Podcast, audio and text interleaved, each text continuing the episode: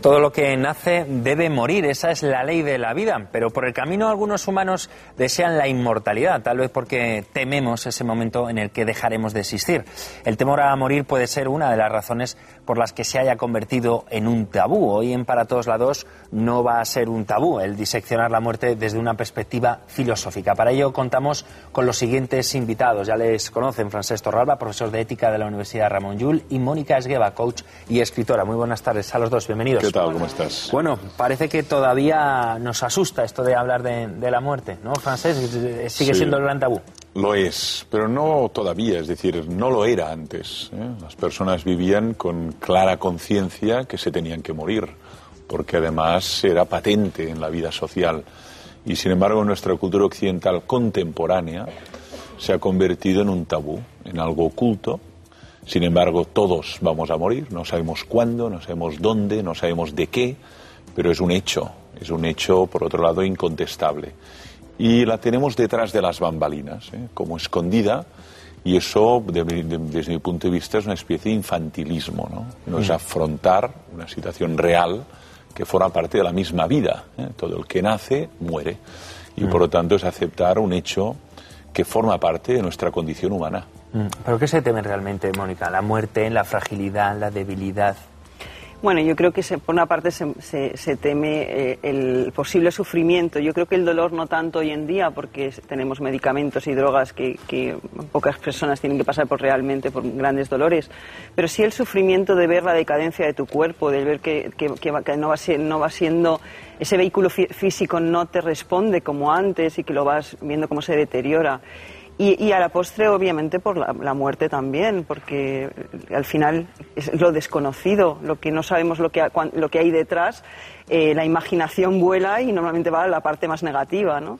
que también podría ir a la más positiva, eso no, no, tiene por qué ser así, pero yo creo que, que lo hemos sacado de lo, del lugar de normalización que tenían nuestras vidas o que tenían en la vida de las personas antiguamente no hace tanto en la sociedad contemporánea, como decía Francés, eh, esto se ha expulsado de la vida. Y, es el gran tabú de ahora, igual que antes era el sexo, el sexo ahora está en todos los sitios, el tabú es de lo que no se habla, porque es de mal gusto. ¿Eh? Decir que hablas de la muerte o de hablar de sacar el tema de la muerte, eh, a, la gente le, vamos, le, entra de todo. Sí, sí. sí es, de hecho es casi contracultural, es un tema que ocultamos, incluso en el ámbito de las relaciones más íntimas. Se muere una persona que has conocido, que has tratado, que has amado y a veces desconoces a fondo pues cómo quiere que sea tratado ese cuerpo, qué quería que fueran sus últimas voluntades. No ha habido un discurso previo sobre el día después, porque cada vez que aparecía ese debate, no de eso no hablemos. Oye, no, este tema no. Este tema me resulta muy desagradable. Pero incluso con las personas enfermas. O sea, hay, hay muchas personas con enfermedades graves y la familia no quiere, eh, los médicos le han dicho que esa persona le queda poco de vida, no se lo quiere decir. Y el propio enfermo lo sabe también y tampoco lo quiere decir y hablarlo con la familia. Pero quizás, Mónica, se tiene miedo más que a la muerte, al dolor, a la forma de irte, a la forma de morir, ¿no? Yo creo que a las dos. yo creo que es al sufrimiento, pero este sufrimiento mm, proviene del rechazo que lo tenemos, de esa resistencia a la muerte. De ahí viene el, sufrimiento. Y a la muerte también. Si no, se hablaría de otra manera. Entonces, no, no hablamos de ello, incluso con las personas que se están muriendo, y no saques el tema. No, no pueden hablar de ello, salvo cuando ya es inminente. Porque de entrada significa separarse todo eso que amas, todo eso que has trabajado, todo eso que has cultivado, todas esas relaciones que has tejido a lo largo de tu vida y entrar en el terreno de lo desconocido, en el ámbito de la interrogación y allí donde aparecen pues todo tipo de relatos, de propuestas, objeto de fe, pero significa entrar en un terreno donde uno no puede eh, dibujar un mapa, ¿eh? dibujar una cartografía y tener muy claro toda la secuencia de lo que va a pasar. Lo que hay es una multiplicidad de mapas, de relatos, de mitos, y eso genera una gran perplejidad, es no saber a qué atenerse ¿eh? hacer un paso y no saber dónde va a caer ese cuerpo. En cambio, en la mayoría de las situaciones vitales, pues bueno, cuando uno empieza a trabajar, uno le puede asesorar. Oye, el trabajo, cuidado que no es la escuela. ¿eh? Y cuando uno se casa, pues oye, el matrimonio no es como vivir eh, soltero, ¿no? Y ya no te digo tener un hijo. Pero aquí nadie ha regresado para contarnos qué pasa el momento inmediatamente después. Bueno, si consideramos las experiencias cercanas a la muerte, mm. eh, ahí, ahí, sería uno de esos relatos que ya hay mm. desde los últimos 30 años se ha, se, ha tomado nota y se ha estudiado. Son muchas personas en diferentes culturas, edades, países, y todos vienen a contar en el 80-90% de, de, lo mismo, ¿no? Ese, ese, ese túnel al final hay una luz y es la, cantidad de, la mayoría de las personas pasan por eso, esa luz que les rodea y, que casi nadie quiere volver. ¿eh? Y que cuando vuelven a su cuerpo es porque realmente se dan cuenta que no ha llegado su momento de irse, que todavía tienen cosas pendientes y que tienen que terminar. Relatos algunos hay. Y hay relatos como puede haber el, Bardo Todol de los tibetanos, que es el, libro tibetano de, de, la muerte, en donde queda claramente estipulado cuáles son las etapas de ese bardo de la muerte, de esa etapa, y los lamas, a los lamas se les llama cuando la persona está muriendo o cuando acaba de morir, y el lama va leyéndoles el libro, les va indicando cuáles son las cosas con las que se van a ir encontrando para que, no se asusten y sepan que hay un camino. Sí, no, sin multiplicidad de relatos los hay. Porque si empezamos por Platón, ¿no?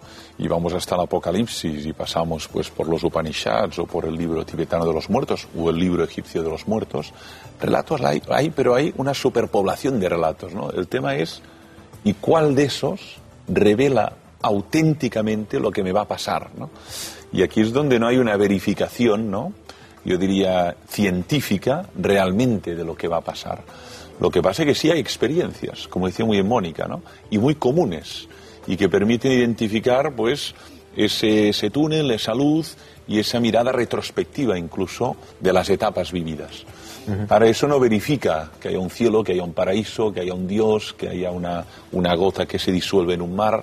Ni un infierno tampoco. O un infierno, exactamente. Todo eso son eh, relatos, mitos que se han desarrollado en las grandes tradiciones espirituales y simbólicas y que tienen un valor y que orientan la vida de muchas personas en el mundo. Bueno, eh, Salvador Espriu decía que la muerte es un muro, es el muro que, que cierra nuestra vida. Eh, yo no sé si, claro, ante lo desconocido surge ese temor. Como nadie, como bien decía Francés, viene a contarnos lo que hay al otro lado. Y yo creo que, donde ahora mismo el por qué eh, no está bien insertado en nuestras vidas occidentales la muerte es quizá porque nos hemos hecho tan tecnológicos, tan científicos, y como esto se escapa de lo que es el mapa científico, no se puede comprobar lo que hay, eh, es como, bueno, aquello que no, que, no, que, no podemos comprobar, no sabemos con certeza lo que hay, es mejor que lo ignoremos. Entonces, de momento lo dejamos detrás, lo dejamos a un lado y a lo mejor si disimulamos lo suficiente, pues desaparece. Porque se, ve más la muerte como un accidente o como una injusticia, como un error de la naturaleza, que como algo que forma parte de la naturaleza y que es importantísimo. Porque si no hay un fin a las cosas, no aprovecharíamos la vida. O sea, realmente lo único que sabemos es que tenemos, que, tenemos una fecha de caducidad. ¿eh? Y esa fecha de caducidad lo único es que no sabemos si es la semana que viene, dentro de un año o cuándo.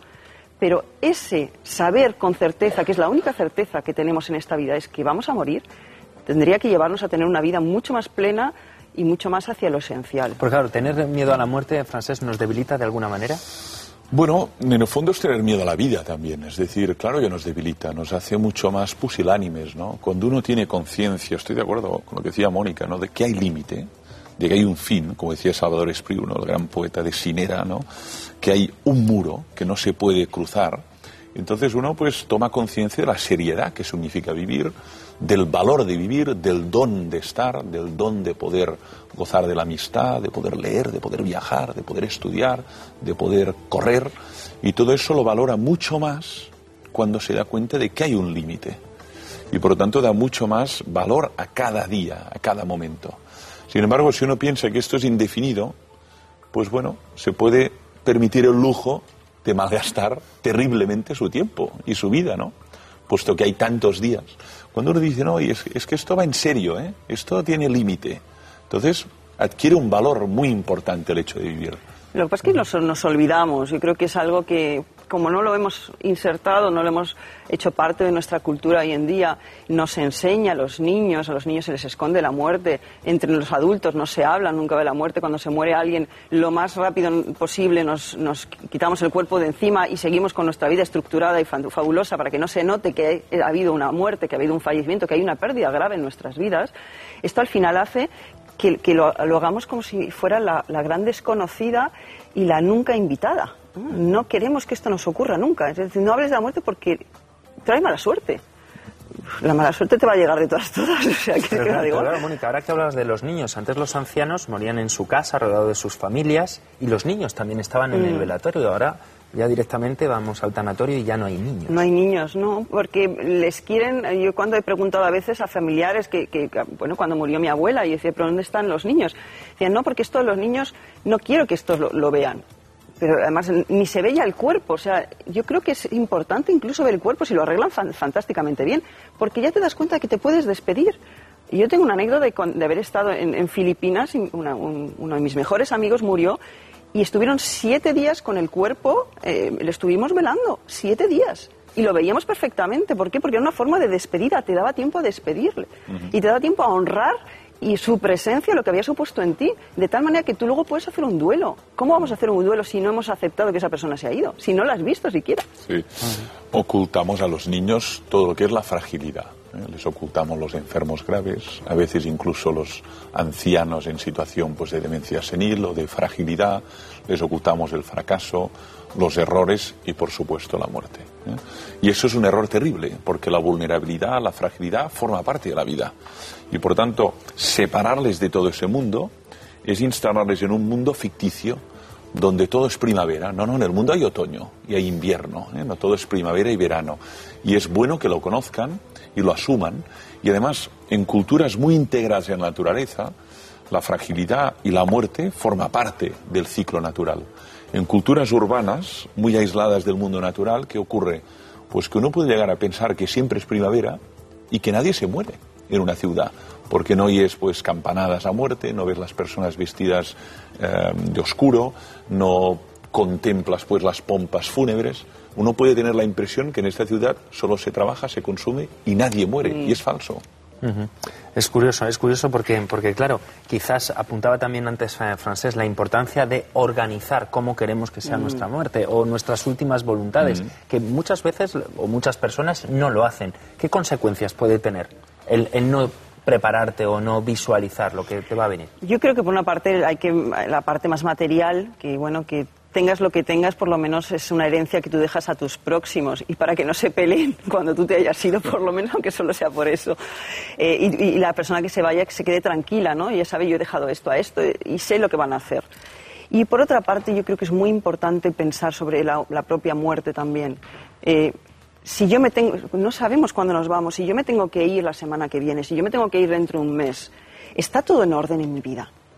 He, he dicho a las personas a las que quiero que las amo, las personas con las que he tenido un problema o estoy peleada, he hecho las paces con ellos. Yo no me puedo ir porque una de las cosas más terribles que hay es irte con, con falta de paz, con ansiedad y con, y con remordimientos cuando, cuando, cuando estás yéndote. Eso es una de las peores cosas. Entonces, dejarlo todo lo más asentado posible, lo más organizado, pero sobre todo internamente. Yo me tengo que ir en paz, tengo que estar preparado cuando venga, porque imaginar el, el impacto que puede ser cuando, por ejemplo, tienes un accidente y te mueres. Eso es una de las cosas más terribles que hay. Claro, a la hora de, de visualizar cómo queremos que sea nuestra muerte. Sí, además hoy reivindicamos mucho la autonomía de la persona, ¿no? Que es la capacidad de decidir libre y responsablemente, pues cómo quiero que sea mi vida, la capacidad de autodeterminarse, qué tipo de profesión, cómo quiero que sea mi vida afectiva, pues también cómo quiero o desearía que fuera al final y el día después. Y por lo tanto no solo hay la gestión de la herencia material, sino de la herencia emocional o simbólica, ¿no? Y eso cuenta, y eso descarga mucho a los familiares, que al final no saben, como nunca hablamos de eso, pues qué tenemos que hacer, cómo quería que se celebrara este ritual. En esto hay que subrayar que se ha progresado mucho, porque cada vez hay más formas de rituales que contemplan lo religioso y lo laico también. En muchos tanatorios de grandes ciudades de nuestro país, pues se celebran ya muchos rituales laicos. La persona era agnóstica o era no creyente, pero en cambio hay que ritualizar ese proceso. Bueno, ¿cómo lo hacemos? ¿Cómo hubiera querido ella? ¿Qué música? ¿Qué palabras? ¿Qué poetas?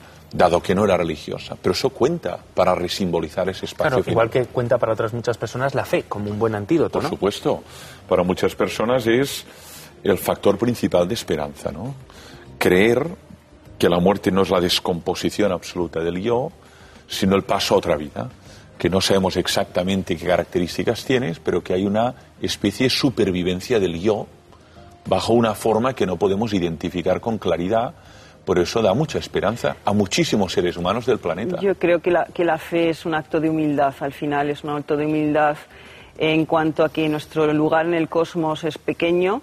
Eh, no podemos pretender que nuestro pequeño cerebro racional comprenda y pueda medir todo lo que existe y me gusta mucho, el otro día veía un, vídeo de una entrevista del maestro eh, mm, vietnamita Thich Nhat Hanh, que cuando él hablaba de la muerte y decía, ¿qué pasa con la persona cuando se ha ido? Y decía, pues es, es una nube y sería como una metáfora de la nube. La nube está ahí y de repente desaparece, pero no ha desaparecido. Esa nube se ha convertido en agua, en gotas de agua. Esas gotas de agua pasan a ser el río, que pasa a ser el mar. Y luego eso se vuelve a evaporar y vuelve a aparecer otra nube. ¿Qué pasa? Somos, es todo, todo es mutuación, la energía no se crea, la energía solo cambia, muta, pero de alguna manera no, desaparece. Yo creo que es una buena metáfora para, para terminarlo. Y, y, otras culturas que celebran la, la, muerte en francés, los esquimales, sin ir más lejos, ¿no? Dicen que, que, esto de llorar la, la, pérdida de un familiar, al contrario, es un motivo de alegría. Sí, y en otras culturas y también culturas más cercanas, ¿no? Que la muerte representa pues el paso a una vida plena y a una vida definitiva y a una vida donde no haya muerte y además se celebra la posibilidad de un reencuentro a posteriori con ese ser que se ha ido, ¿no? Y eso representa pues la posibilidad de reenlazarse después de esta vida mortal y eso es celebrado a pesar de la pérdida emocional que significa que esa persona deja de estar cerca durante un tiempo. Pues así, sin miedo, durante estos minutos hemos hablado de la muerte. Mónica Esgueva, muchísimas gracias por la visita a Torralba. Un placer. Gracias a ti.